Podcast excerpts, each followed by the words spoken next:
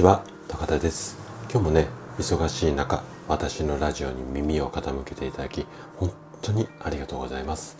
この放送は朝が来るのが楽しみそんな人を増やしたいこんなね思いを持った整体院の院長がお届けをしております。さて今日なんですけども今日はね動脈硬化について話をしていきたいなというふうに思っています。あの私今52歳なんですけれども私ぐらいのこう年代っていうか年齢になってくるとね気になる病気の一つが動脈硬化っていう方も多いと思うんですよね。そこで今日は動脈硬化の予防についてあれこれお話をしていきたいなというふうに思います。是非ね最後までお聞きいただけると嬉しいです。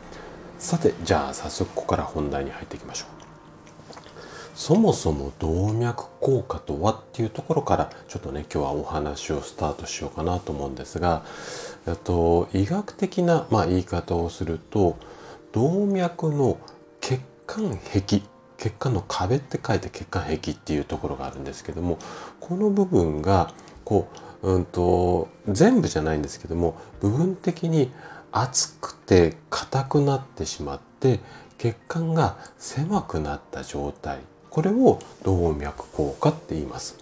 でこの動脈硬化がだんだんこう進行してしまうと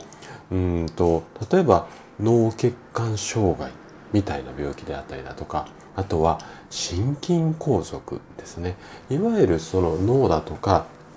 心臓近くの血液の、まあ、血管が詰まるような病気になってしまってこの辺りってやっぱ脳や血管にしっかり血液がいかないと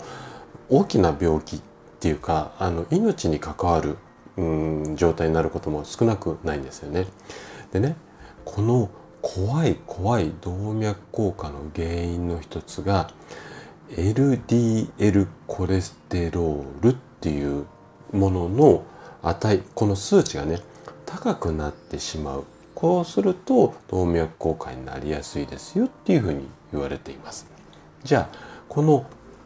動脈硬化をどうやって予防していくのかっていうところなんですけれどもちょっとね難しい説明になるんですけれどもさらっと聞いて後で詳しく説明するのさらって聞きなここは聞いといてもらいたいんですが N3 系多価不飽和脂肪酸と呼ばれる脂質を増やすもうわけわかんないですよね。あともう一つが N6 系という多価不飽和脂肪酸と呼ばれる脂質を減らす。あ、ごめんなさい。私が勘違いしました。もう一回いきますね。N3 系って呼ばれる脂質を増やして N6 系って呼ばれる脂質を減らす。こういうことが必要になります。で、じゃあ具体的にどうすればいいのかっていうと、あの、この後詳しく説明していきますね。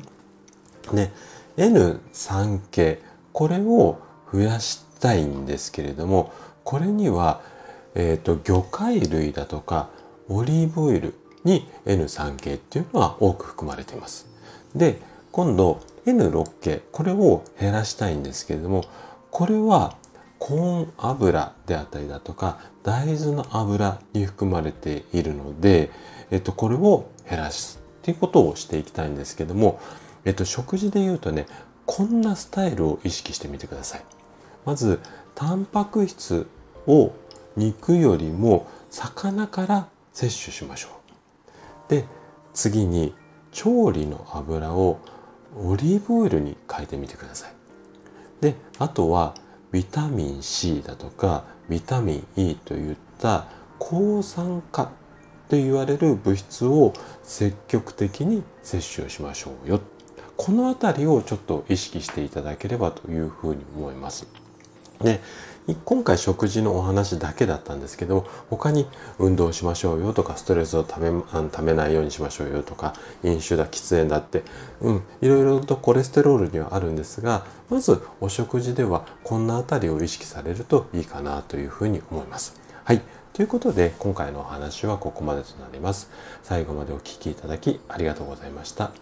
今日のお話がね健康で豊かな人生を手に入れるヒントとなれば嬉しいです。それでは次回の放送でまたお会いしましょう。朝が来るのが楽しみそんな人を増やしたいこんなね思いで活動中の高田でしたそれではまた